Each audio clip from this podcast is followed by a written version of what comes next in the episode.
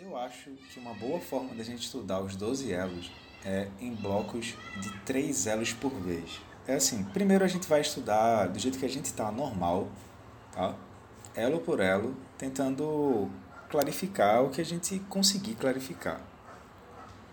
Uma sugestão: não tentem ficar é, apegados a decorar os nomes. Tentem entender a intenção por trás de cada elo. E tentem incorporar isso na vida de vocês. Tentem observar isso na vida de vocês. Tá? Então, esse segundo elo, ele, o, o, o primeiro, segundo, terceiro elo, tá? eles são, são elos que a pessoa ela só vai conseguir ver quando ela, ela tiver, como é que eu posso dizer, um contato maior com a prática de meditação e com a prática paramita. Então é assim, é, o que vai ser falado é assim, entende? Aí ou tu vê ou tu não vê. É, é muito direto assim. Então, quando a gente começa a praticar, tem umas coisas que talvez fiquem um pouco etéreas ou um pouco abstratas. Mas é que a gente está falando da nossa mente, pessoal. Vocês entendem? A gente está falando da psique. A gente está falando de algo que está é, anterior aos nossos olhos e que está funcionando nesse exato momento. E a gente está falando do segundo elo, que é Sanskara. O segundo elo da roda da vida não é o segundo elo de alguém, não existe alguém ainda no segundo elo, por incrível que pareça. Então isso fica abstrato, entende? Mas é assim. Não tem alguém se definindo como alguma coisa no segundo elo. A, a sensação de ser alguma coisa vem no terceiro elo, que é Vijnana. Então, quando a gente está operando com as inteligências comuns, que são as inteligências dessa natureza criativa, a inteligência é, operando por avidya, a definição que a gente tem de mundo, ela já vem contaminada. Se a gente não tiver conhecimento de Prajna Paramita, se a gente não tiver esse reconhecimento de Prajna Paramita, a, a descrição ao redor do nosso mundo, ela já vem filtrada por algum alguma marca ou algum filtro de samskara. Aí, particularmente, eu não acho legal usar o nome samskara eu prefiro o nome Alaya Viginana. Ô Roberto, mas não dá na mesma? É, mas é tipo tomar café, com açúcar ou sem açúcar? Sem açúcar, pronto, é isso, entendeu? É uma preferência, é isso. Então, eu vou me referir ao segundo elo como Alaya Viginana. E quando a gente estiver usando a referência que é pessoal, a gente se refere como sanskara. Eita, Roberto, complicou tudo. É não. É porque o que acontece? Como a sequência é primeiro elo, segundo elo, terceiro elo, o terceiro elo é Vijnana. Aí a pessoa entende que antes de chegar em Vijnana, ela passou por Alaya Vijnana. Alaya significa depósito. Tá? Vijnana, consciência dual é a consciência conceitual. Aqui, nesse segundo elo, a analogia mais próxima que tu tem é olhar um céu e tem nuvens se formando e se cessando o tempo todo. Mas a visão do céu, tu não, tu não perde a visão do céu. Tu simplesmente tem a compreensão digna e, e a segurança de olhar e dizer: não, a natureza do céu não é imaculada pelas nuvens. Então, é tão, é tão sutil isso que tu não tem nenhuma uma definição é, muito metódica ou por aí vai. Fica uma coisa mais poética mesmo. E tu está tentando colocar a pessoa numa posição de mente que o raciocínio não vai conseguir chegar, porque o raciocínio existe do terceiro elo para frente. Então, eu já estou falando disso assim para dizer assim, se a gente sair daqui hoje e dizendo não entendi nada, tá ótimo, é isso mesmo. Então eu já estou tentando aliviar isso, tá? Jogo treino, galera, é isso. Jogo treino. Não tentem. Eita, mas por que? Mas por que? Não, por que nada? Jogo treino. Jogo treino, não tenta forçar nada. Só entende que existe isso. Isso é, é, é serviço de utilidade pública, tá? A gente precisa entender que, que existe essa, esse, esse, esse filtro chamado Alaya Viginana e que grande parte dos seres nem duvida que está operando com isso. Tá? Então vamos lá. Tem o primeiro elo. O primeiro elo, a vidya. Então o primeiro elo é representado por um ceguinho. Quando o ceguinho bate com o cajado no chão, a, o mar ele não se divide, tá? Quando o ceguinho bate com o cajado no chão, vai surgir o segundo elo. Então vê, o segundo elo ele tem já o primeiro elo, tá? Então o segundo elo é a vidya em movimento. Como que a vidya se movimenta? Como que eu tenho a sensação de eu estar em movimento? Usando essa mente que tem essas seis características, né? Essa, essa, essa a separatividade, criação, a sensação de bolha, por aí vai. Daí o que acontece? No segundo elo, eu não tenho a sensação de que eu me desloquei do primeiro para o segundo elo. E isso sucessivamente. Porque é muito rápido. Então, importante, crucial, crucial, crucial a gente manter uma prática de meditação. Porque a prática de meditação ela vai desacelerar a sensação de que a gente só consegue se mover a partir dos 12 elos. Sem uma, a prática de meditação, é praticamente impossível identificar essa, essa abordagem que está sendo colocada. Se fosse numa abordagem mais técnica, seria a união de chamata e vipassana. A união de chamata, que é a capacidade de dirigir a própria mente e o foco da mente, e prajna paramita, que é a capacidade de olhar com sabedoria. Então, no segundo elo, nós temos estruturas surgindo. Aí já começa a usar nomes, né? São as estruturas de karma surgindo, tá? Chamamos essas estruturas de samskara. Skara significa cicatriz. Sanskara significa conjunto de cicatrizes, marcas por hábito. Então, o que acontece? A gente pode também é, ver esse segundo elo sendo chamado de outras formas, tá? Pode ser chamado de semente kármica, pode ser chamado de ação volutiva, pode ser chamado de depósito de consciência universal, que é a Laya Viginana, pode ser chamado de armazém de consciência, pode ser chamado de ação kármica, pode ser chamado de consciência do substrato, pode ser chamado de formação mental, pode ser chamado de impressão kármica, pode ser chamado de fenômeno condicionado, pode ser chamado de disposição mental, pode ser chamado de padrões habituais, pode ser chamado de karma primário, pode ser chamado de energias de hábito, pode ser chamado como a forma como eu vejo as coisas e pode ser chamado também de atividade mental incessante.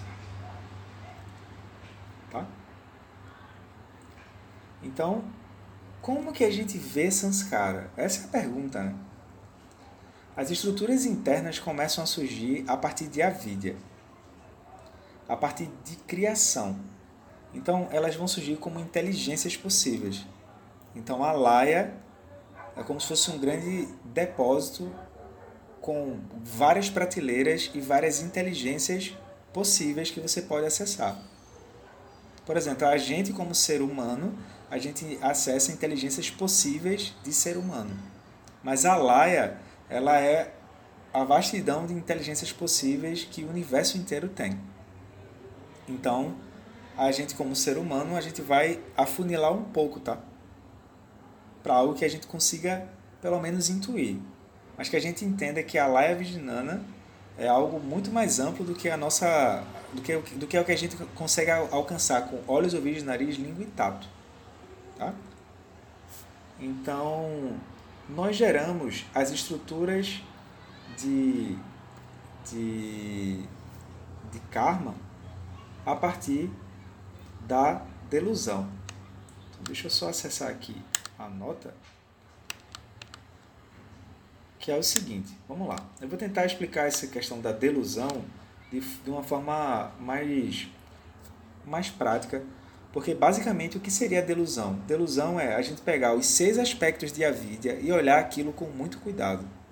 Ali é a origem da delusão. Em especial, eu gosto de, de enfatizar o primeiro aspecto e o último. O primeiro é separatividade, achar que as coisas se movem por si só. O segundo é o trancamento, o fechamento em si mesmo, autocentramento. Tá? Então o que acontece?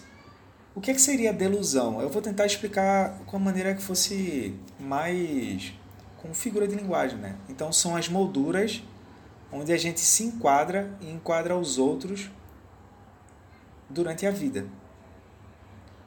São, é, eu gosto também de explicar como energias de hábito, porque um condicionamento que vem a partir da Laia Viginana, a gente não consegue mudar o condicionamento a partir de um pensamento, por exemplo a gente acha que está mudando, daqui a pouco a energia toma a direção e faz a gente capotar.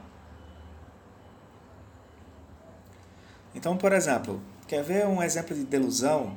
É assim: se 10 pessoas olharem para uma nuvem, a gente vai ter 10 percepções iguais da mesma nuvem, sim ou não?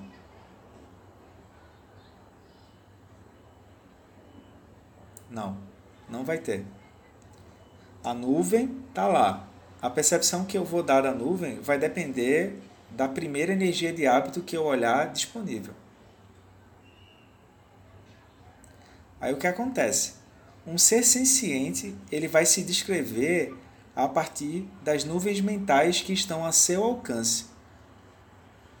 Enquanto que um Buda vai se descrever a partir do céu.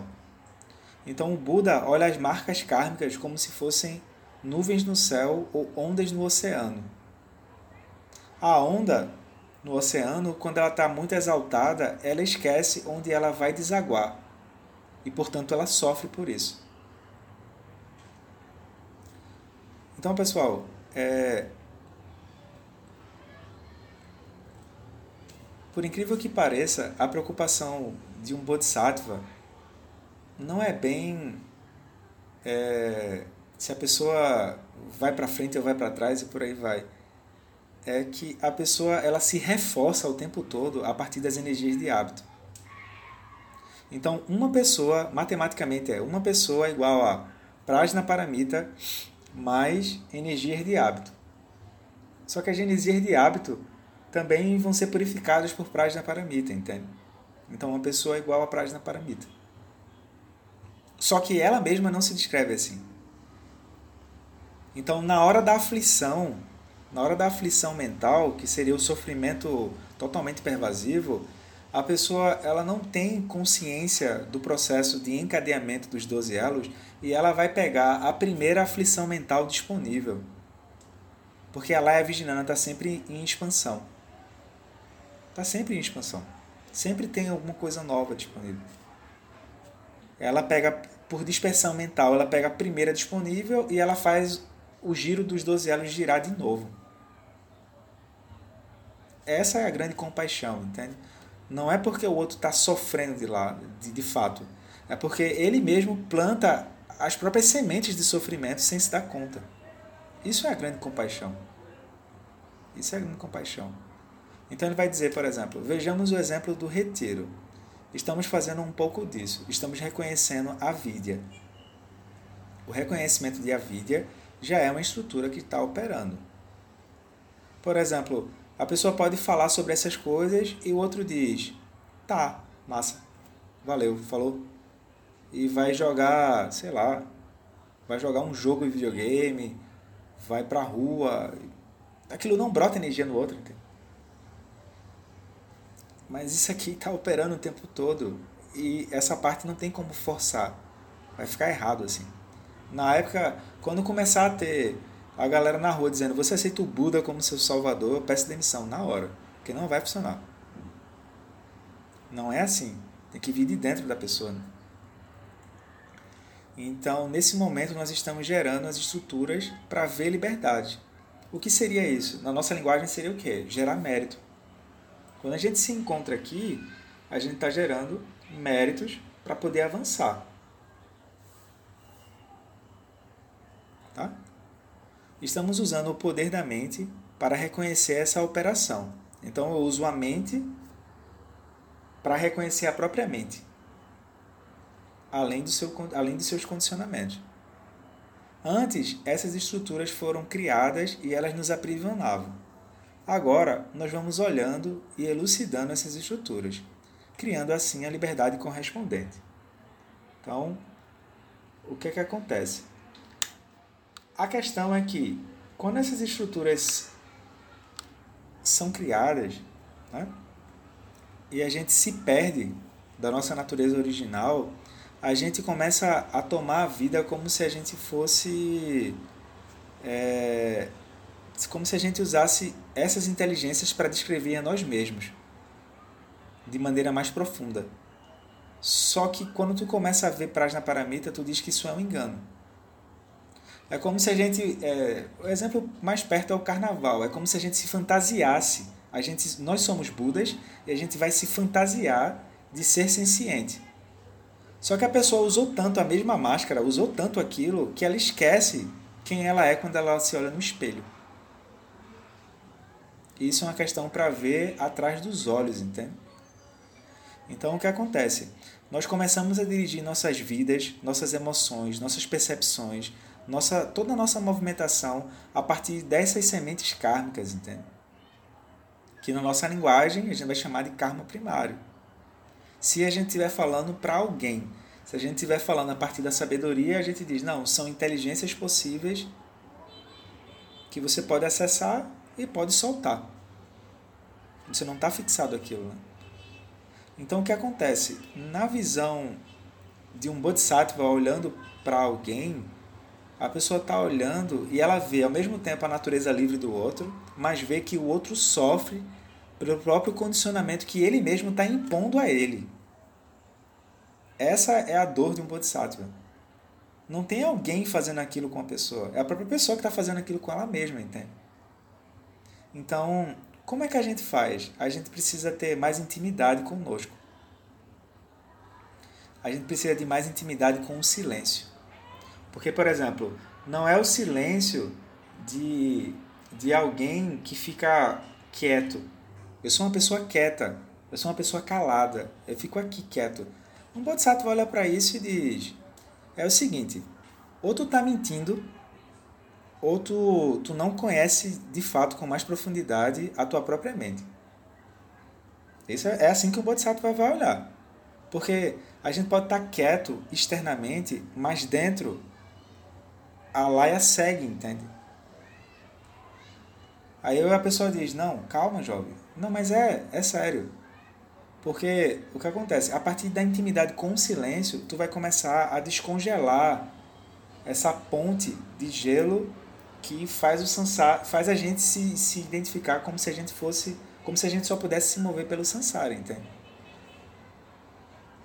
Então, então isso é uma boa coisa, sabe? A pessoa olhar assim e dizer, não, peraí, peraí, peraí, peraí, peraí, parou, parou. Ou o outro está mentindo para ele mesmo, ou simplesmente o movimento da mente está tão caótico e está tão acelerado que ele não consegue ver com os próprios olhos.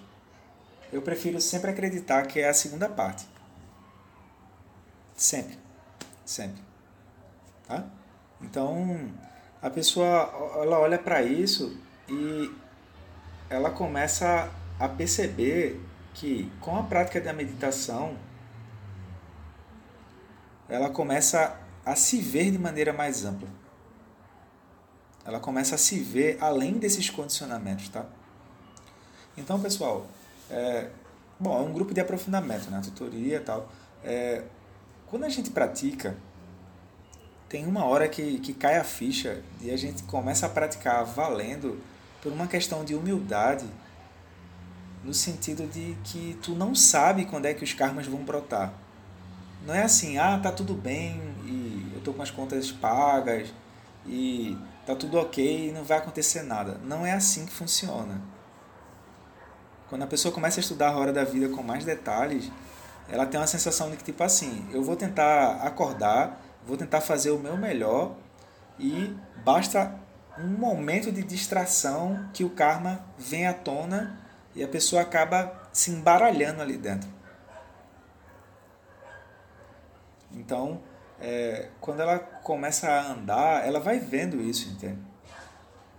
Ela vai vendo que, que quando os mestres dizem, ainda que minha visão seja tão vasta e elevada quanto a visão do céu, a minha atenção quanto a minha ação ela é tão refinada quanto um grão de farinha.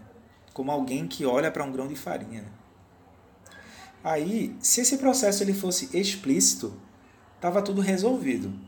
Mas ele não é, entende? Ele não é explicitado pela fala, por exemplo. Porque, feito a gente falou, a pessoa pode ser uma pessoa muito de uma boa postura, quieta, calma, etc., fora. Mas dentro, o Bodhisattva olhou os 12 elos, ela vai, ela, ela vai perguntar como é que você tá. É a maior preocupação do Bodhisattva. Porque quando o outro diz como é que ele tá, tu vai olhando quais são as regiões de Alaya que o outro tá andando, entende? Então vamos supor Zé Roberto pergunte para vocês como é que vocês estão. Por favor, não mintam. Fala, pô. Porque daí tu tem como saber mais ou menos onde é que a pessoa tá. E vai tentar puxar a pessoa dali, entende? Porque pensa assim, a Laia Viginana é como se fosse um mar revolto, de um lado para o outro. Mas a pessoa ela não está tendo consciência de que está dentro desse mar, entende? É sério. É sério. Se a gente está aqui se olhando e se vendo, que maravilha. Aí já já vai terminar. Aí ótimo se a gente puder também seguir dessa forma. Mas não é assim, entende? Durante o dia mesmo a gente flutua de um lado para o outro. Isso é lá vigiando, entende? De um lado para o outro. Então é muito importante a gente manter esse, esse, esse contato com o silêncio para a gente entender que, que quando a gente está falando de silêncio, não é um silêncio reprimido, é um silêncio vivo que, que olha para isso aqui, se reconhece e se vê além, sorri para isso. Né? Sorri para isso. Então o que acontece? O símbolo utilizado na roda da vida para essa estrutura, quando ele está falando estrutura é assim, pensa que tem, é, eu estou sem, sem fio aqui, pensa que tem é, um, um pedaço de pano, tá? E ele dá um primeiro nó. Aí agora ele segue e desse primeiro nó ele vai fazer o segundo nó. Isso é a estrutura, tá? A gente tá olhando os 12 elos um a um. Como se fosse um filme muito rápido, aí a gente agora tá olhando quadro a quadro. Então o que acontece? O, o, o símbolo utilizado para essa estrutura, o Lama vai dizer que considera muito bonito. É um potista trabalhando com barro. Todo mundo já viu um potista trabalhando com barro? Tem alguém que não viu? Porque eu até fui no YouTube, procurei um link para botar, etc e tal. Eu não estou sendo debochado não, gente. É porque é muito prático. É sério. Tá bom, vou considerar que todo mundo viu e não vou, não vou passar o filminho, viu? Vou seguir. Então o que acontece? O potista, ele começa com uma bolota de barro. E então ele vai girando aquilo. No final do seu trabalho, ele continua com a bolota de barro e não há outra coisa senão bolota de barro. Mas a experiência dele, porém, já não é mais uma bolota de barro e, e, de fato, no vídeo, ele vai fazendo a bolota do barro. E quando ele vai fazendo a bolota de barro, no final ele, ele já não vê mais a bolota, ele vê pote. Ele diz: bota o pote aqui do lado. Aí o que acontece? Ele já está vendo um pote. Quando ele vai descrever a diferença entre a bolota de barro e o pote de barro, ele vai ter que falar da forma. Então é assim, tu pergunta, mas isso é o que? Aí ele vai explicar primeiro o que é o pote para depois explicar o que é o barro. Ele não, ele não, não consegue mais ver que na verdade o, o pote nunca deixou de ser barro, entende? Aí quem gosta dessa abordagem é Elizabeth Mantis Nandiel. Isso acontece na dependência disso. Originação interdependente. Galera, só com esse pote do barro aqui dá para você ver muita coisa funcionando. Porque, ó, quando eu me separo agora e dou nascimento ao pote de barro, eu não vejo mais que o pote de barro ainda é barro. Aí eu digo assim, não, tem o barro e o pote de barro. Quando eu estou fazendo isso, eu já estou usando a inteligência da Laia Viginana. Tá? Eu já estou tendo separatividade, criação, etc. Aí o que acontece? ele vai seguir explicando. Essa forma, quando ele fala forma, é namarupa já. Ele já está dizendo pote de barro. É um aspecto sutil que ele vê naquela bolota. Ele não vai poder explicar a forma da, micro, da microestrutura do barro. Ele só vai poder ver aquela forma a partir de um processo de delusão que opera na própria bolota. Delusão é assim: eu dou às coisas o poder delas terem poder sobre mim.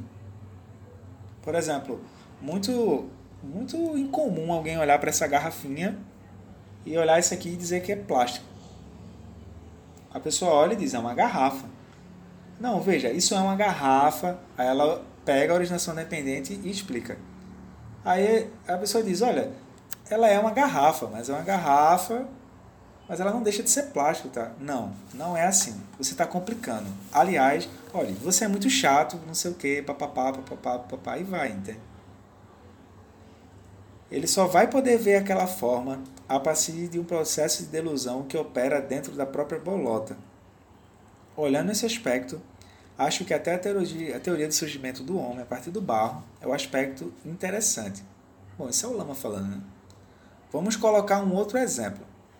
Imaginem que a pessoa começa a trabalhar com bolota de barro e gera um pote. Mas ela não gostou do pote, então ela faz outro. Gente, deu para sacar que tipo, ela é ela que tá com a mão no pote. Como é que ela tá fazendo um pote e ela diz eu não gostei? Deu para sacar, galera. Que é, é por isso que a laia vigilando é um negócio que é minucioso e precisa ser estudado com, com muito cuidado. Como é que eu mesmo tô criando algo e eu digo que eu não gostei, pô?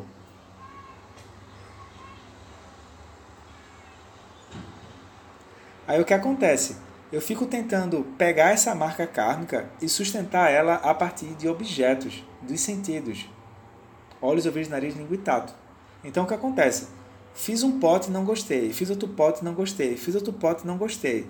Aí a pessoa canta Rolling Stones, né?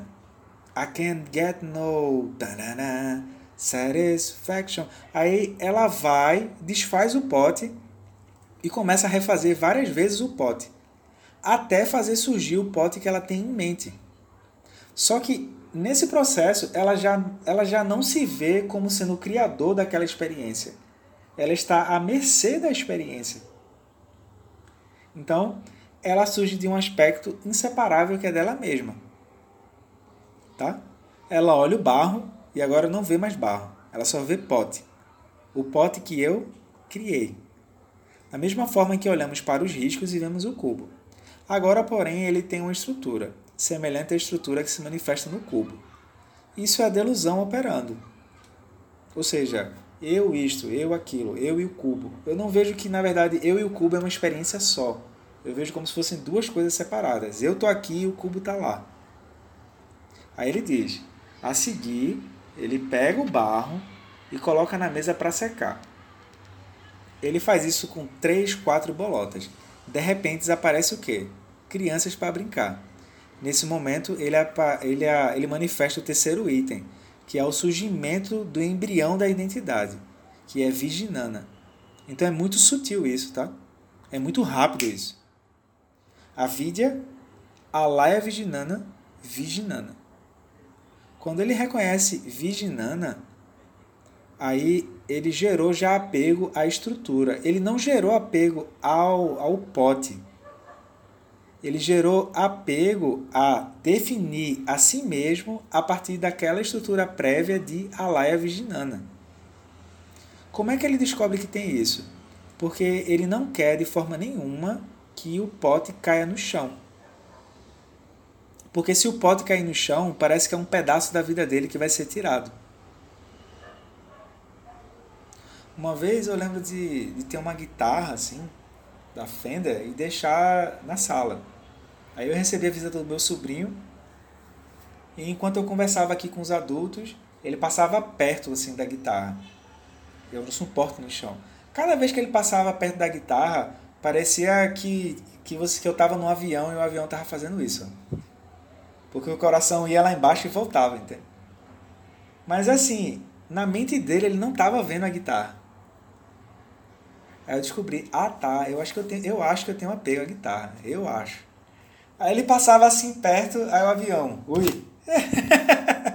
aí, na hora, eu ficava assim, com o olho no padre e no olho na missa, né?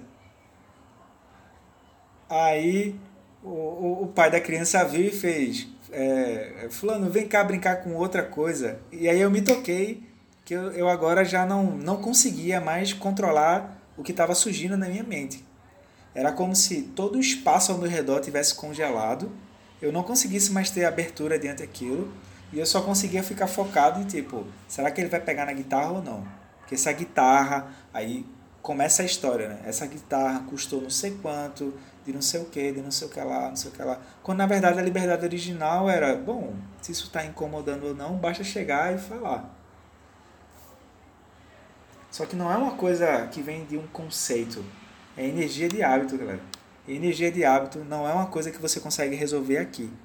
É uma coisa a ser trabalhada. É um processo na qual ele vai olhar para si mesmo e ele vê que tem uma estrutura de defesa em relação àquele processo. Isso é comovente, entende? Porque, basicamente, muitos seres estão se movendo dessa forma. Porque se a pessoa só olhasse e reconhecesse, soltasse, mas não. A pessoa olha, se reconhece, e quando ela se reconhece ali dentro, ela se reifica como se ela fosse aquilo. Aí isso dá dó. Quando ele encontra a sua estrutura de defesa, ele vai dizer eu e isso. Então ele começa a falar dele mesmo. Mas ele não está falando da guitarra em si. No caso, o Roberto não estava falando da guitarra em si. Ele está falando da estrutura mental e sutil que vai fazer todo o movimento de desejo e apego ser efetuado com sucesso ou não. Tanto é que depois eu vendi a guitarra.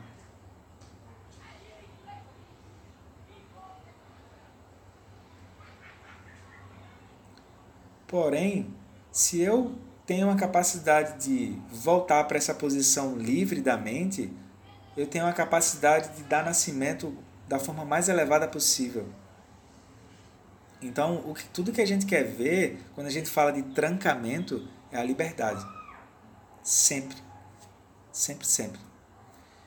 Então, o que é que acontece? Deixa eu abrir aqui o comentário. Cadê? Quando essa estrutura de defesa aparece, aí aparece eu e isso, eu e meu, eu aqui, você lá. Só que não é assim, entende? Não, é, não, não vem de fora o estímulo. O estímulo não vem de fora. O estímulo vem coemergente. Então nós vamos encontrar estruturas quando surge a cobra. Propriamente. O javali já é a própria estrutura, né? mas o javali ele não vai revelar a si mesmo. Pessoal, se vocês quiserem, de coração assim, pega um papel e uma caneta e anote isso aqui. É sério. Porque isso aqui vai ajudar muito a gente, a gente desatar nós que, que dentro de uma visão comum é simples, é tu transmigra e tá tudo resolvido. E não é, velho. Não é. Não é, não é, não é. Três vezes para não ter dúvida. Não é assim, vai transmigrar e tá tudo resolvido. Porque não é, pô.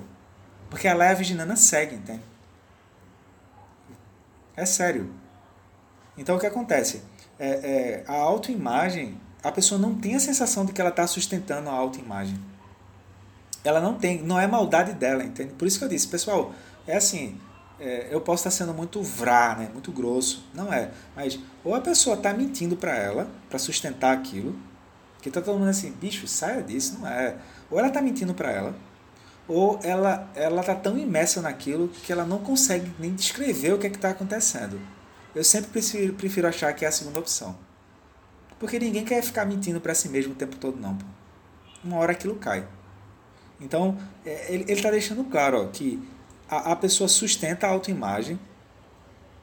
E apesar de todo mundo, todo mundo, todos os seres humanos são previsíveis e monótonos.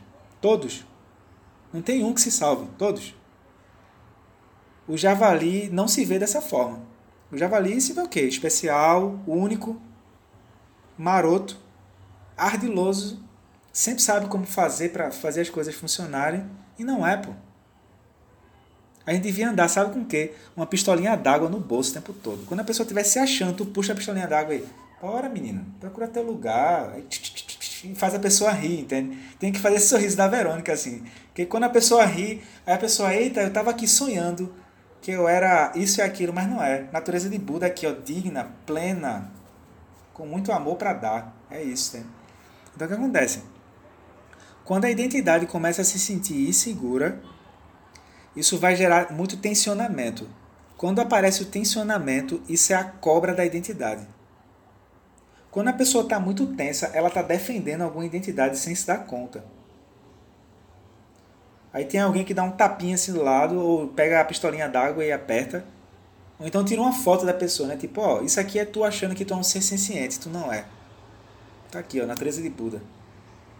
Aí, isso aqui é um truque, galera, pra gente a, a, ver o, os lugares que nos assustam com uma visão mais elevada, entende?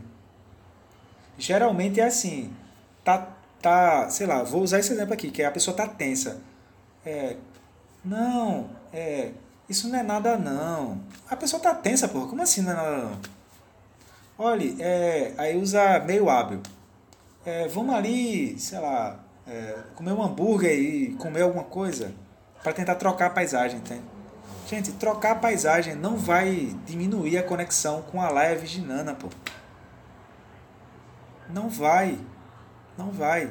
O ruído interno, ele vai seguir. Então, o que acontece? É, quando brota insegurança também, isso já é a, a, a comunicação do galo com a cobra. E, e, e quando, quando a, a a identidade se sente ameaçada, ela vai se reformatar como uma identidade de novo. Esse é o problema. Ela diz: Ah, não, já sei, tive uma grande ideia. Da próxima vez, aí fudeu. Porque ela gerou já a conexão com aquela estrutura de Alaya Viginana por aversão. Ou seja, só a própria pessoa que vai poder sair disso o máximo que tu pode fazer é oferecer caminhos e dizer, é, logomarca do Liverpool, né? Você nunca anda sozinho. É tipo isso, assim. Juntos e Shalom. Mas a própria pessoa que vai ter que olhar para isso, entende? Então, o javali, isso é muito importante. O javali, ele não revela a si mesmo. É tipo, já pensou, dois jogadores de xadrez assim, aí tá eu aqui jogando com o Marcelo dizendo, Marcelo, eu vou jogar o peão, tá? Pra cá. Isso é o javali se revelando, entende? Aí o Marcelo vai dizer, oxe, que cara chato, não dá nem aquela... Esse dá aquela... É o javali, pô. É o javali já... Cadê? Eu quero... Eu vou me movimentar para lá e para cá. Não, não tem isso, pô. Bodhisattva é careta. Bodhisattva é out, entende? Bodhisattva vai dizer, não, olha, eu vou jogar aqui mesmo a rainha, viu? Eu tô jogando aqui. Bodhisattva não tem nada para atingir, pô. Não tem nada. Se for um Bodhisattva debochado, ainda diz: Eu vou jogar aqui, tu vai jogar aqui. Ó, outra pessoa já. Por quê? Porque a gente é previsível, pô. A gente não tem nada de especial, não sei o quê. Isso aí é a coisa das identidades, entende? A gente é careta, é isso, entende? É melhor se ver desse lugar, entende? O Batman do Adam West, assim, tipo, ó, oh, o Batman, ó, oh, aí tá assim, canastrão. É melhor se ver aí, pô. É sério. Aí vamos supor, apareceu. Apareceu a a identidade. Muito importante praticar a meditação. Porque desse lugar da meditação é que tu vai ter consciência de que isso está acontecendo. É sério. Porque com isso aqui, galera, com isso aqui, dá para tu tomar o cotidiano como caminho. Porque tu vai vendo, entende? Aí pode ver como os três animais, pode ver como seis reinos ou pode ver os doze elos. Ô Roberto, como assim pode ver? É porque cada pessoa ela vai ter uma aptidão a ver mais rápido um lugar. Então a gente não está formatando, né? A gente não está pasteurizando Budas. Não existem Budas pasteurizáveis, tá galera? Budas na caixinha. Já pensou? Não é assim. É assim, a pessoa tem uma conexão e ela segue aquela conexão. Aí pode ser ou os 12 elos, ou desculpa, ou os três animais, ou os seis emoções perturbadoras, ou 12 elos, tá? Aqui ele está indo no cerne, profundidade, assim, visão profunda, visão além do alcance, Thundercat. Ele está olhando os três animais. Ele está dizendo, em primeiro lugar, a autoimagem ela não se revela, ela está ali. Aí o Bodhisattva dá uma olhada assim e diz, estou vendo nada. Mas ele, ele já viu, entende? Prajnaparamita vê tudo assim. Tira o raio-x da pessoa rápido. É sério. Vocês vão ver assim, daqui pro, pro, pro final do ano, vocês marotamente já fazendo Prajnaparamita funcionar. É tudo previsível, galera. É monótono. É sério. É sério. É sério mesmo. Aí a autoimagem ela não vai se revelar. Só que como é que tu vai descobrir então? Lembrando que isso aí a gente vai fazer com a gente, tá? Como é que a gente vai fazer isso? Vai descobrir pelo galo, que é a ação incessante, aquisitividade, avareza, ou pelo, pela cobra, que é o tensionamento. Quando o tensionamento chega a um ponto máximo, que aquela identidade é, ela mesma estabeleceu aquilo, aí vai surgir algum tipo de a, a, a explosão ou afastamento. Porque a identidade ela vai querer afastar aquilo porque a identidade não quer saber que ela não é bem o que ela achava que ela era. Mas isso é um processo inconsciente, entende? Se for falar numa linguagem psicológica. A pessoa faz isso, mas ela não está tendo. É, é, ela ignora esse, todo esse processo que a gente está falando. Então isso aqui é um néctar, galera. É um néctar. Porque eu vou seguir para vocês terem ideia. Ó. Ele vai dizer assim, página 42. Ele diz assim: No budismo, nossa identidade está representada com os três animais. Então vejam, a gente está falando de segundo elo, na é verdade. Aí, ó, no segundo elo já tem os três animais associada a alguma emoção perturbadora e associado a como ele vai movimentar o mundo ao redor, achando que aquilo é fora dele mesmo. Pense, Ha! Isso é, ó. Entende? Aí aqui ele vai focar nos três animais. Isso é uma abordagem. Outra abordagem seria focar nas mentalidades, né? Como que, que cada um dos seis, seis, dessas emoções perturbadoras vê, tá? Aí aqui a gente está no segundo elo. Então vamos lá. Ele diz: no budismo, nossa identidade está representada pelos três animais: javali, que é a autoimagem, ou auto-engano, por que auto-engano? Porque a pessoa não tem a sensação de que ela está se afastando da natureza de Buda. Ela entra no auto-engano, né? Basta um momento de distração que aquilo, aquilo entra, né? Quer ver isso prático? Senta para meditar. Quando a gente senta para meditar, a gente vai direto para Vijnana, terceiro elo, tá? Então, é, tem um momento que você começa a ver que o primeiro pensamento não tem nada a ver com o segundo pensamento, pô. E o terceiro pensamento também não tem nada a ver com o primeiro ou com o segundo, entende? Aquilo aparece como nuvens no céu. Aí ele está tentando explicar isso aqui. O que difere é se tu consegue ver isso ou não. Vidya, Rigpa. Então ele diz, a gente tem javali, galo e cobra, tá? Javali, a autoimagem, se achando. A cobra, a movimentação, aquisitividade. E o, o, o, desculpa, o galo, a movimentação, aquisitividade. E a cobra, a defesa daquilo. Tá? A defesa. Então nós agimos dentro dessas três estruturas, que são representadas pela identidade. Mas nós só vamos poder localizar essas estruturas quando aquilo reage. Galera, na moral, pega um caderno aí e anota isso. Pô. Sabe por quê? Porque isso aqui é um salto para, ao invés da pessoa começar a prática com a sensação de pobreza, com a sensação de ressentimento, com a sensação de vergonha, com a sensação de que ela é a pior pessoa do mundo, ela começa no lugar onde ela está, entende? Isso aqui é como se fosse o Rafik pegando um pedaço de pau e dando uma porrada na cabeça do Simba. Não tem isso no Rei Leão, né? Porque tem uma hora que no Rei Leão o Simba ele fica em dúvida se ele é o rei ou não. O Rafik pega um pedaço de pau e dá uma porrada na cabeça do. Bora, menino! Te acorda, te orienta. E é bonito que no, no Rei Leão os desenhistas eles conseguiram colocar a expressão facial do, dos animais muito parecido com a expressão humana, né? E aí, não sei se vocês lembram, assim, o Reneão Roots, né? Raiz. Raiz. Que é o Simba, ele fica com a expressão de dúvida se ele merece aquilo ou não. Aí o Rafik conduz ele até o lago e ele, ele não consegue se ver. Aí ele toca o lago assim e aparece a, a figura do pai dele, né? Bem roa, assim. Aí ele aquela aquela identidadezinha do, do adolescente entra em colapso. Que é a identidade do Hakuna Matata, ele viver e tal, etc. E aí ele lembra, ah tá, sou eu que tenho que voltar para o reinado. Sou eu que sou o rei. É tipo isso, entende? Então quando ele diz assim, é, nós só vamos poder localizar essas estruturas quando aquilo, aquilo reagir, galera, isso é muito, isso é profundo. Porque agora eu não vejo mais a confusão como uma descrição mais profunda de mim mesmo. Eu vejo a, a, a confusão como a mente dos doze elos. Aí eu, eu pego o poder de chamata, que é a capacidade de estar concentrado e consciente daquilo, gero esse radar, tá? digamos assim, radar, e aí quando a mente se movimentar e aquilo crispar, aí tu agradece. Porque se crispou, tem uma identidade ali que tu não estava conseguindo ver, porque é simples, a identidade ela não se mostra, entende? A identidade ela não se mostra. É isso. Então, só vamos poder ver essa identidade quando ela reagir. Então, galera, ó, importância do silêncio tá? Importância do silêncio. Importância de ter muita paciência no meio desse processo, porque a gente vai falhar no meio disso. Importância de, de entender que eu só, só vou conseguir iluminar aquilo que eu conseguir jogar sabedoria em cima. E isso, a própria pessoa vai ter que fazer isso com ela. Isso a própria pessoa vai ter que fazer isso com ela.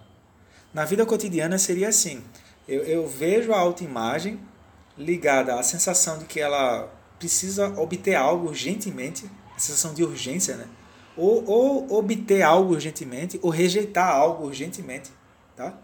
E uma habilidade de controlar e expandir essa movimentação em relação ao objeto, que ela mesma está criando, entende? Loucura, né, gente? Mas é assim.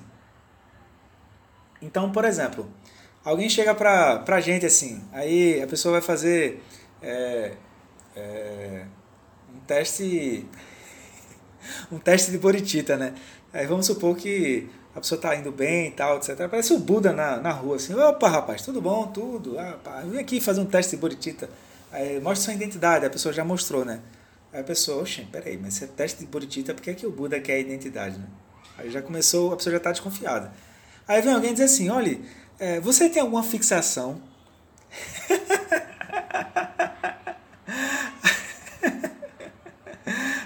pessoa vai dizer, olhe, é, assim, eu acho que fixação não tenho não.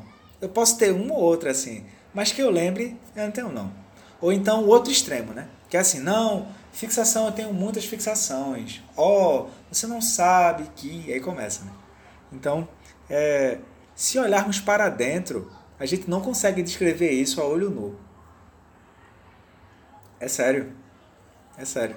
Por isso que eu estou brincando aqui, mas esse assunto é sério. Esse assunto aqui devia sair naquele plantão da Globo. Que a pessoa diz assim: tem fixação? Não, acho que não tem nenhuma, não. Mas as estruturas, que são os karmas primários, só aparecem quando alguém nos faz alguma coisa. Então a gente reage. É isso, jovens. É isso. Aqui está o mistério. Como, trapa... como tomar o próprio obstáculo como caminho, né? Quais são as, as reações? Posso, resol, posso é, reagir com resolver, que aquilo tem uma urgência. Posso reagir com controle, tá tudo sob controle. Misericórdia, tá repreendido. E posso manipular, né? Eu vou para cá, eu vou para lá, e eu entendo mais ou menos como é que o outro vai reagir, manipulo e tá tudo bem. Não tá tudo bem.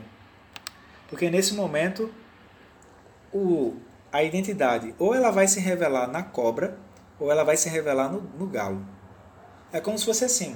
A pessoa ela está fazendo o olho dela brilhar em busca de algo, mas ela não está tendo consciência disso. Aí quando aquela aquela região de fixação ela começa a se sentir incomodada, ela vai se revelar.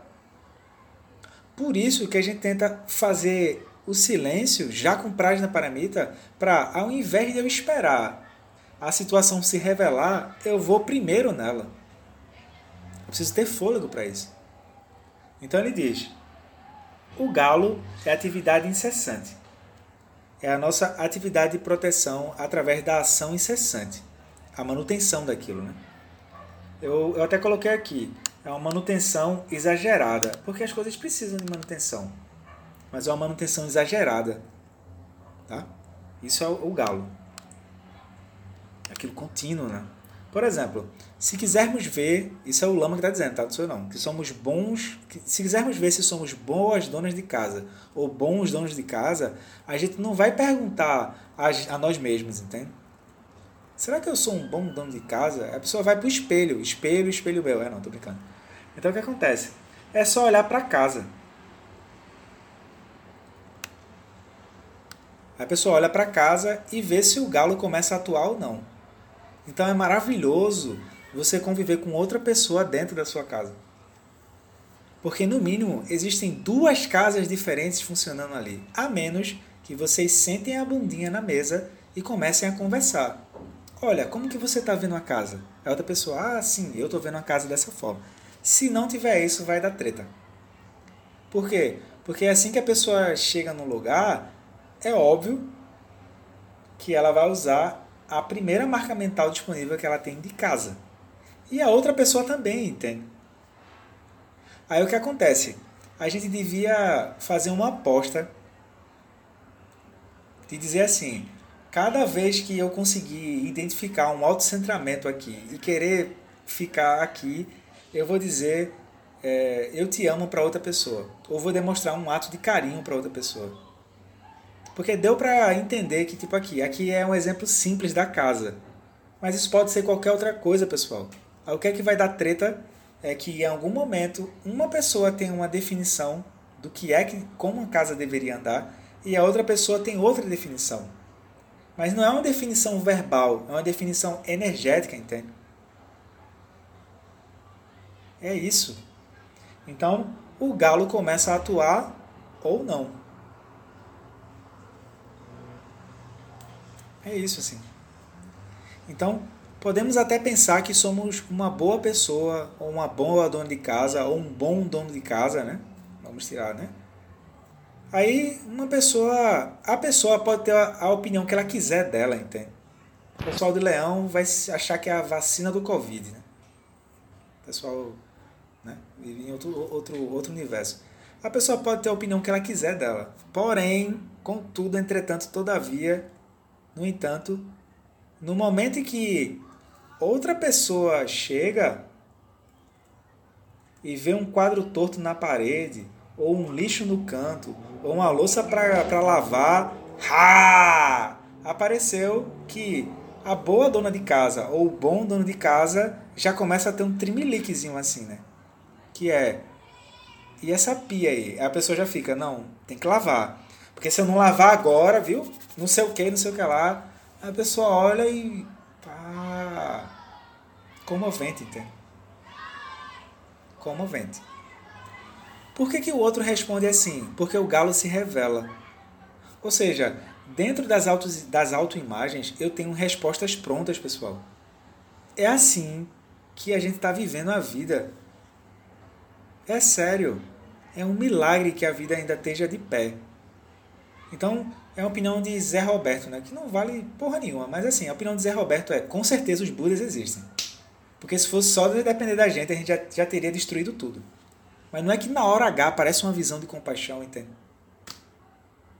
Esse exemplo que ele está dando aqui, pessoal, é muito profundo.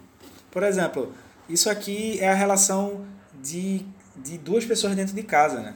Aí, não, será que você tem uma fixação? Não, não. Eu sou uma pessoa. É, eu sou uma pessoa muito boa, eu sou uma pessoa assim, eu sou uma pessoa assada. Isso é uma descrição, pô. O Bodhisattva está olhando assim, mas em relação a Laia Vijnana, aí a pessoa, você é muito chato, você não me ama mais. Você só quer saber dessa coisa de Buda. Ela é virginana. Quem é essa virginana? Diga logo. Aí perdeu, entende? Perdeu. Aí a pessoa, ela vai vendo, pô. Ela vai vendo regiões de fixação não de uma forma consciente em relação que ela tá fixada. Deu para sacar, galera. Isso aqui é, é o néctar para a gente poder avançar no cotidiano. Eu identifico a fixação não como uma forma direta. Eu tenho uma fixação. Não é isso. Eu vejo a ação incessante do galo para lá e para cá, tendo uma manutenção exagerada Vocês entendem manutenção exagerada? Porque, por exemplo, é óbvio que a gente vai precisar lavar a pia. Isso é o Lama que está dizendo, tá? Não sou eu, não. Mas aquilo fica exagerado, pô. E a cobra. Então, nesse caso, o que acontece? Tu não vê mais assim, o outro é isso. Importante lembrar disso, tá, galera? O outro é isso. É, o outro tem a natureza livre e devido à ignorância, ele se fixa nisso. Mas ele está livre disso. Ele mesmo não se vê. Tá? Então a Laia Viginana são inteligências com respostas prontas. Pô. Isso é comovente. Geralmente o Bodhisattva é que vai ceder. Não é CD de CD, DVD, cassete, não, tá? Ele vai ceder. Ele vai dizer: Bom, já que o outro não está dando conta de que ele mesmo está fixado, ele vai chamar para dizer: Olha, como é que você acha que deveria ser uma rotina para a gente. O que acontece depois de almoçar? É isso. Então o Bodhisattva ele vai ser idiota, ele vai ser. Que bicho, que bicho tabacudo, se fosse um recifense, né? Que bicho tabacudo, isso é coisa que se pergunta. Mas é que é assim, se o outro não está dando conta de que ele mesmo está fixado, se alguém chegar fixando, ele a cobra vai vai vai atacar, entende? Quando a cobra ataca, o outro já marca lá, já marca lá no xizinho, ó. Da próxima vez ele vai vir me cobrar. Isso já é a cobra, pô. Quem faz isso é a cobra da identidade. Não, você está fazendo isso agora e da próxima vez vai repetir, né? Já sei, deixa que eu lavo tudo. A pessoa está assim. Puxa já para a mala, não vai tentar forçar nada, porque não vai conseguir, e reza. Quem faz essa pergunta da próxima vez é a cobra. Não tem da próxima vez. A gente está sempre se recriando o tempo todo. Não tem da próxima vez. Galera, se a gente pegar isso aqui, a gente vai avançar muito rápido. Porque ao invés de eu ver assim, é, eita, esses obstáculos aqui estão obstaculizando minha prática, eu vejo assim, não, é, é a partir do obstáculo que eu consigo avançar na prática, porque obstáculo é tudo aquilo que eu não consigo iluminar. Então aqui ele está usando um exemplo de, de alguém que está dentro de casa e a pessoa se acha uma boa dona de casa ou um bom dono de casa. Householder, né? em inglês para ficar bonito, né? Tá certo, né, Camille? Householder. Aí, aí, o que acontece? Pois é, mas bastou um movimentozinho que saiu daquela bolha, aí a, a boa dona de casa, o bom dono de casa, pega a vassoura e diz, com certeza eu sei para que serve essa vassoura. Aí a pessoa escapou, escapou da definição de que existe uma boa pessoa e uma má pessoa. Ou oh, o que existe é o quanto de conexão e fixação a pessoa tem em relação àquela inteligência. É isso. É, é isso. Então, Prajna Paramita, vocês veem que é uma, é, é uma linguagem que não, não, não vai sentenciar, entende? Suzana, Emily e Verônica, vocês já estão demitidas. Vocês não vão conseguir, conseguir sentenciar alguém com Prajna Paramita.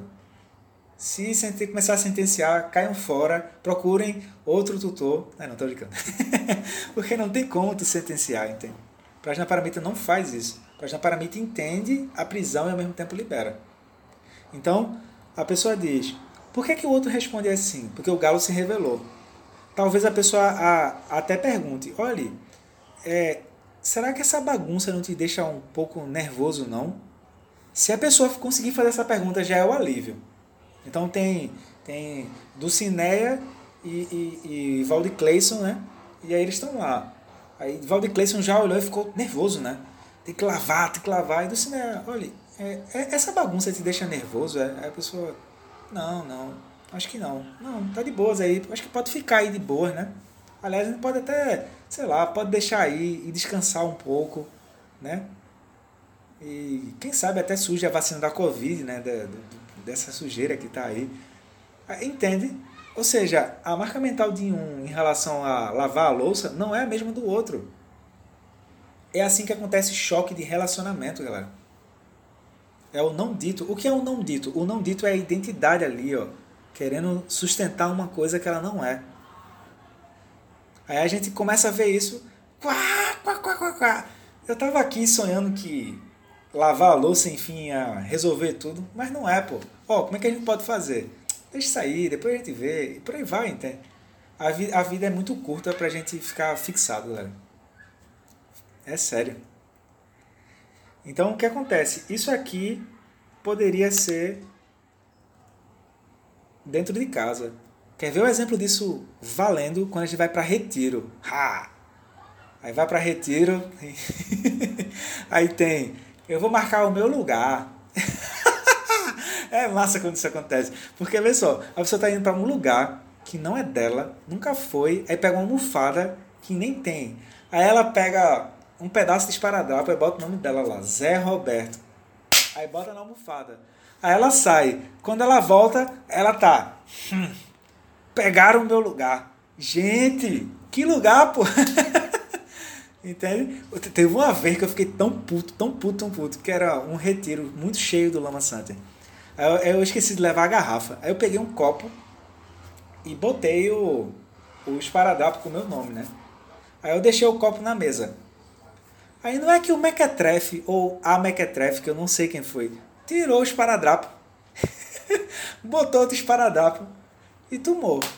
Aí eu fiz, só de raiva, eu vou lá lavar e vou tomar nesse mesmo copo.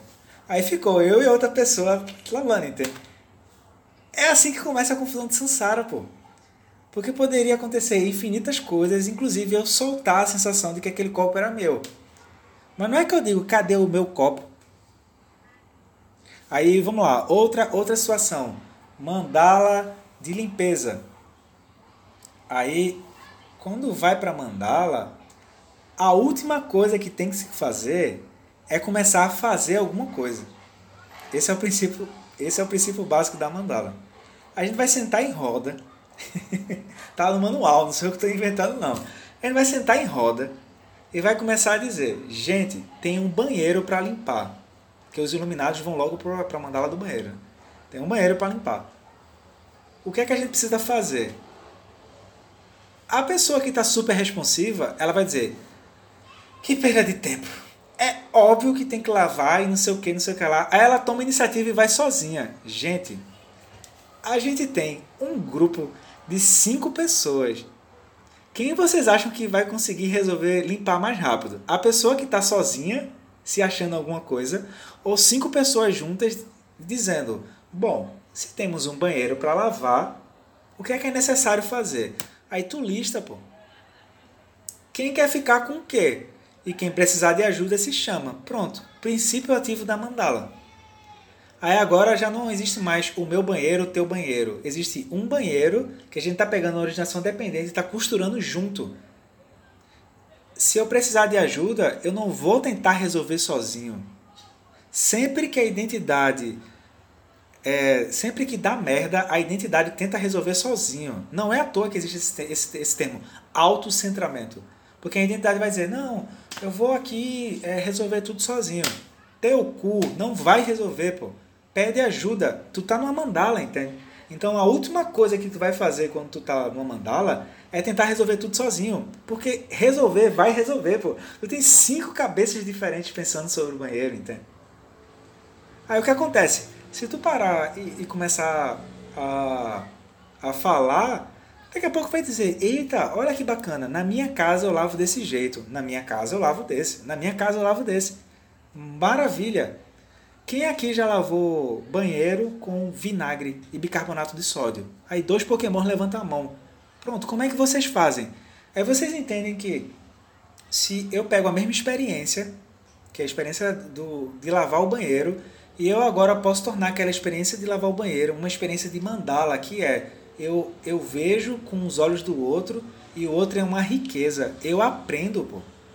Se eu estou na posição de aprendiz, o mundo ele passa a ficar vivo. Porque o mundo é sempre um mistério constante, entende? Quando eu digo eu já sei o que fazer, eu perdi a conexão com o mistério da, da vida. Aí lavar um banheiro se torna divertido, por incrível que pareça. Aí no final tu junta até as cinco pessoas assim, né? Tira aquela pose de deboche e tira uma selfie lavando o banheiro, galera. Aí até lavar banheiro se torna divertido. Aí não, não, não, não tem mandala. Aí não tem visão de mandala. Aí vamos fazer a limpeza do templo. Aí a pessoa se acha o focalizador, baseado em fatos reais. Aí ela se acha o focalizador da mandala, ela é o primeiro a chegar, o último a sair, e o, o, o templo tá limpo. Aí a pessoa vai lá e limpa de novo. Caralho, Viridim. Ela vai lá sozinha e limpa de novo. Gente, uma mandala, no mínimo, tem cinco pessoas. Por que, que a pessoa está limpando de novo?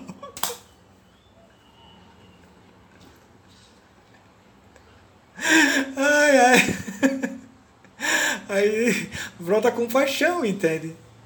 Brota compaixão, porque provavelmente aquela pessoa ela se deu um nascimento isolado na mandala. A mandala não é de alguém. A mandala é para tu apreciar o outro, entende? Essa é baseada em fatos reais. Baseada em fatos reais. Aí tu vai vendo, né? Olha, que maravilha. É melhor que ele, que ele exerça o autocentramento aqui, que está na mandala, né? Que uma hora alguém vai mandar a real, vai dar um joelho na barriga assim, tipo, se toca, boy. Ou, ou o próprio movimento dele vai isolar ele. Porque o autocentramento é tipo um câncer, né? Ele vai isolando a pessoa. Então, primeira coisa que a pessoa vai para um retiro é o quê? Se inscrever nas mandalas, para ela ver como é que está o autocentramento dela ou não, entende? Teve uma vez que eu fui para um retiro, aí tava aquele blá blá blá de sexta-feira, que eu nunca tive paciência para isso. Toda semana na real, assim. Aí a Lia Beltrão viu que eu tava nem aí porque tava acontecendo. Aí ela olhou assim, puta da vida, e fez. E bota o nome de Roberto aí no banheiro. Eu, puta merda, eu não queria lavar banheiro, entendeu? Eu tava cansado. Aí quando foi no outro dia, eu olhei pra Liv e eu disse, ô Lia, mas por que é que tu me colocou pra lavar banheiro? Ela, não, eu tava falando toda séria e tu rindo, eu achei que tu tava debochando da minha cara. Aí vai de castigo. Eu, mas que rapariga, ela riu. Kkkkkk. Aí eu fui lavar banheiro. Aí eu, Roberto, tutor do SEB, lavando banheiro. Que nada, pô. que nada. Aí eu lembro de ter aprendido a usar vinagre com bicarbonato de sódio para lavar banheiro. Aí é mais rápido que tu limpa, né? Eu usava pato. Vocês já usaram pato? Aí bicarbonato de sódio é melhor e, e tem menos danos à natureza. Eu não sabia, não. Aí ficou é, Zé Roberto lavando privado Teve uma galera que lavava o chão é, e outras duas pessoas ficaram lavando a pia. Muito mais rápido. Muito mais rápido. E no final, valeu galera, aquele toque e tal. E alegria, entende? Então, galera, esse esse ponto aqui, ele é muito útil. Porque aqui foi a dona de casa, foi Roberto no retiro, etc. Mas pode ser qualquer coisa, entende? A autoimagem ela não vai se revelar por ela mesma, tá? Porque é muito sutil. Mas eu posso usar os obstáculos que vão surgindo para começar a revelar. Deu para sacar isso, galera? Porque com isso aqui a gente vai avançar muito rápido. Por quê? Porque agora eu posso tomar o que surgir como inflamação, vocês entendem o termo inflamação no dia a dia? O que surgir como inflamação eu trago para cá. Aí eu avanço muito rápido. Se eu não estiver conseguindo, aciona a mandala, pô. Eita, Roberto tá se achando, tá dizendo que é pra falar com ele. Não, aciona a mandala, pô. Tem um bocado de gente aí para conversar. É isso, entende? Então, é, a pessoa diz: através desse processo podemos indiretamente observar como anda o universo mental das pessoas isso é profundo, viu? Os lamas em geral vão usar isso. Chagdu Rinpoche usava muito isso. Para saber como é que está uma pessoa, olha como é que está ao redor dela. Tu vai lá e pergunta como é que as coisas giram ao redor dela. Não é necessário chegar para a pessoa e perguntar. É ao redor ao redor dessa pessoa que aquela manifestação positiva está se manifestando ou não. Nem os deuses conseguem se sustentar por muito tempo. Porque no final aquilo fica insuportável e todo mundo vai saindo assim devagar. Então isso é, isso é, um, isso é, isso é muito importante, pessoal. Isso é muito importante. Porque a pessoa poderia dizer, não, eu, eu sou realizado em Praia Paramita, fiz 300, 300 e, 312 retiros, papapá, papapá, papapá. Não é isso.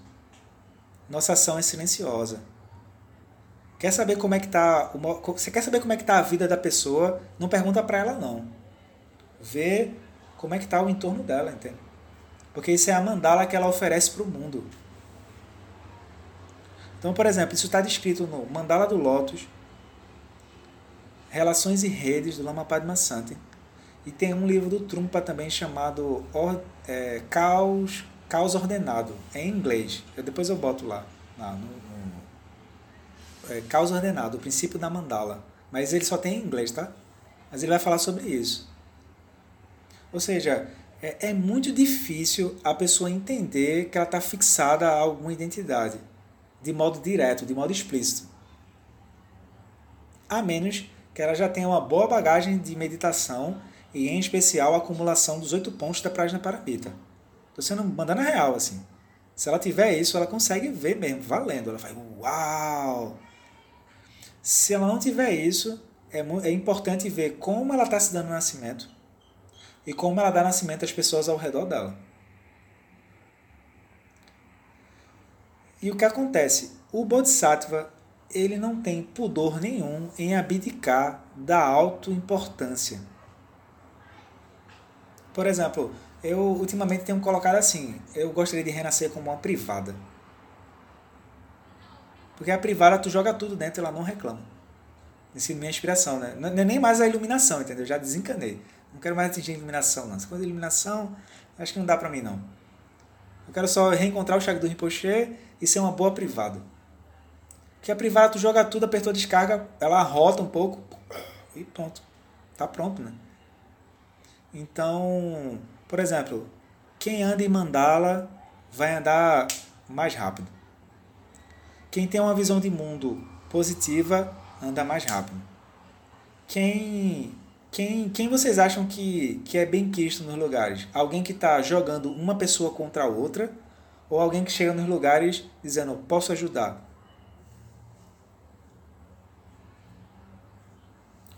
Entende? Por exemplo, Chag do Rinpoche, ele reuniu os lamas dele e disse: Vocês vão chegar nos lugares querendo oferecer café. Isso é foda, hein? Vocês vão chegar nos lugares e vocês vão pedir para servir café. Vocês não vão chegar nos lugares dizendo eu sou alguma coisa especial e eu agora vou liderar tudo aqui. Não vão fazer isso, não. Aí quando vocês forem servindo café, vocês vão tendo um interesse genuíno com as, pelas pessoas. Se perguntem como é que está a vida delas. Perguntem se pode ajudar. Perguntem como pode ajudar. Mas fiquem disponíveis para as outras pessoas. Aos poucos, vocês vão, vão ajudando as outras pessoas a elas gerarem uma visão positiva dela. E é natural que as pessoas vão querer jogar vocês para cima. Isso é bonito, entende? Isso é muito bonito. Então, galera, é, essa parte que ele está que ele tá trazendo ela vai ser muito útil porque ela vai casar diretamente com a abordagem da terça-feira. Então eu posso manifestar compaixão como alguém que está frágil? Posso. Nem é bom nem é ruim. Simplesmente pode. A gente precisa entender mundos possíveis que estão ao nosso alcance e a gente não está conseguindo ver.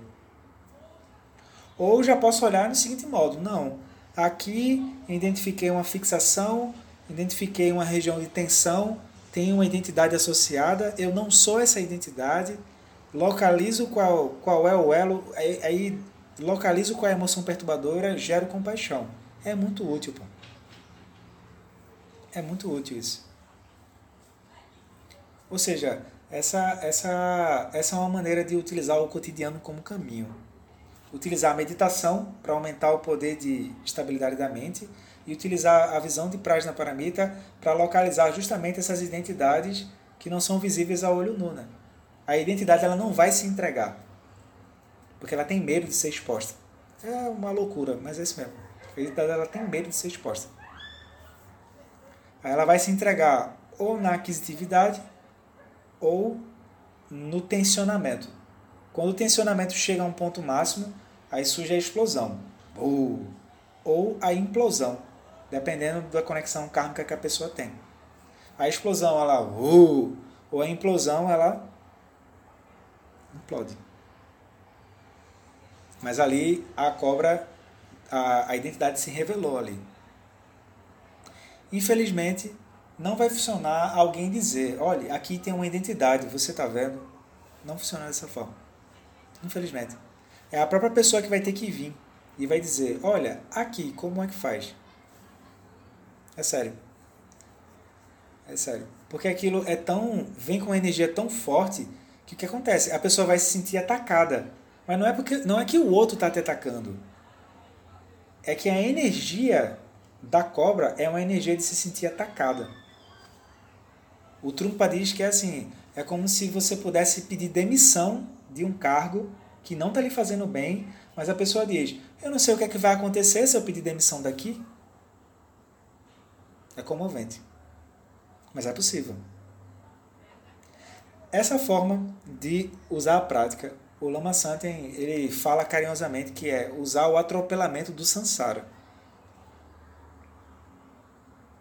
Se for um termo mais técnico, é samapati, que é a visão correta do mundo é a visão de Prajna Paramita. Se tem alguma coisa que eu não consigo harmonizar com isso, tá? que a Prajna Paramita não é uma visão de, de segregar, ela harmoniza. Se tem alguma coisa que eu não consigo harmonizar com isso, significa que esse alguma coisa é algum obstáculo. Daí o que acontece? É, quanto mais a gente for se familiarizando em localizar esses pontos, mais a gente vai viver uma vida com dignidade, galera. Porque você, será que está dando para sacar, tipo, é, todas as relações que a gente for estabelecer, ou todas as, todas as relações que a gente estabeleceu, ou vai estabelecer, é, ou vai ser por 12 elos, ou vai ser por compaixão. Só que a gente já está desconfiado qual é o resultado de se estabelecer relações por 12 elos. É sério, a gente já está já tá olhando, já, já olhou. Por exemplo, uma relação ela não se acaba por morte natural, né? Ela se acaba por choque de choque de javalis assim. Mas o que acontece? Geralmente vai ser o Bodhisattva que vai ceder. O Bodhisattva vai ser o primeiro a pedir desculpa.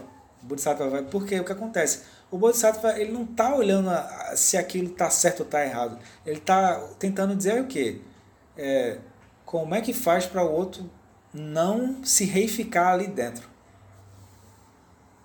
de Alaya Vijnana. Porque o que acontece? Qual é o movimento seguinte? Transmigrar, que é o galo. O galo é a transmigração. Aí o, o ser senciente está se achando alguma coisa ali dentro, entende? Aí, mas ele só está reforçando aquela marca. Aí vai acontecer o que o Osho diz, por exemplo, se for numa relação, a pessoa troca de marido, mas parece que o marido fora nunca mudou. Parece que ela está sempre casada com o mesmo marido ou a mesma esposa. Então, galera, deu para sacar mesmo aí alguma dúvida, porque a gente vai avançar muito rápido, por incrível que pareça. Em tempos atuais a gente vai avançar muito rápido. Vai doer um pouquinho. Vai doer um pouquinho. Mas a gente vai avançar muito rápido, porque tá todo mundo muito feroz, entende? Que é o que? A cobra atacada. Porque a gente não sabe se vai ter controle amanhã. A gente saiu do nosso, da nossa rotina. Então é como se fosse assim, em tempos atuais o Bodhisattva ele vai achar isso vantajoso. É muito importante entender isso, entende? porque Bodhicitta transforma qualquer coisa em vantagem. E aí tu pega os obstáculos e entende como transformar o obstáculo em caminho. O obstáculo é o caminho, na verdade. Né? Porque o obstáculo é tudo aquilo que eu não estou conseguindo ver. Todas as fixações, né? Então, resumindo, o javali é a própria fixação a andar com aquele filtro que vem de Alaya Vijnana, que já tem é, um próprio nascimento, já tem um alto nascimento ali dentro, né? já tem uma autoimagem ali dentro, tem a movimentação do que fazer e tem a defesa daquele processo. Então, é, é, fica mais, mais sutil o, a, o, o, a, o refinamento das relações, entende? Não é, não é mais sobre resolver, não é mais sobre controlar, não é mais sobre manipular, não é isso, pô. O Bodhisattva vai estar cansado disso, ele, ele já, já, já, já foi disso. Ele está olhando assim, como é que a gente pode fazer para gerar mérito aqui dentro e ajudar o outro a ele não se reforçar ali dentro? Então, por exemplo, se a gente usar isso com cuidado, a gente vai usar as relações como caminho.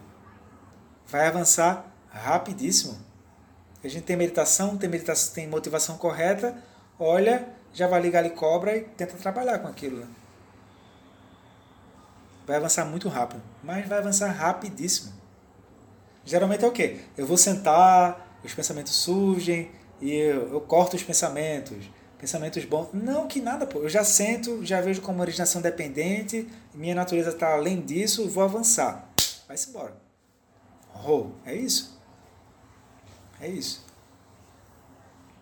É isso casa direto com a abordagem mais elevada que tem, que é já ver a natureza última no próprio obstáculo, que seria o Dzogchen. Essa é a abordagem que a gente está tendo. A questão é se tem fixação ou se não tem. Esse é o ponto. O, que eu acho mais comovente, galera, é justamente essa visão de que os bodhisattvas eles começam a olhar para isso e eles entendem que é a própria pessoa que vai ter que querer sair dali. E tem que ser no tempo dela. Assistam, eu não sei se é Gambito ou Gambito da Rainha, não sei como é que se pronuncia, mas assistam, porque dá pra, dá pra ir vendo isso. O javali, o galo e a cobra, no, a seriedade dela, as fixações. Aí a pessoa diz: Ô Roberto, peraí, mas eu estou olhando muito para ela, eu tenho que olhar para mim. Calma, jovem. É que a, a intenção é que quanto mais tu vai fazendo isso, isso vai se tornando um hábito de se ver nesse lugar que consegue ver. Aí tem uma hora que tu vai conseguir fazer isso também contigo de modo natural. Se a gente não consegue fazer isso, é, aí vai perder a, a espontaneidade de tomar as coisas como se fosse um, um campo de treinamento, um local de treinamento. Então, ver um filme não é mais ver um filme. Ver um filme é exercer a liberdade diante da originação dependente. E isso para qualquer outra coisa, entende? Isso para qualquer outra coisa. Pronto, galera. O que eu tinha, o que eu achava assim mais mais o que eu tinha para trazer assim de dizer, pô, eu acho que isso aqui precisa, isso aqui precisa ser falado para todo mundo. É essa questão de de que, por exemplo, a maior dificuldade vem em deixar passar batido esse processo. Porque a pessoa fica girando ali dentro, entende? Por apego ou aversão. Mas apego ou aversão é uma marca kármica que ela mesma está criando. Então não faz sentido, entende?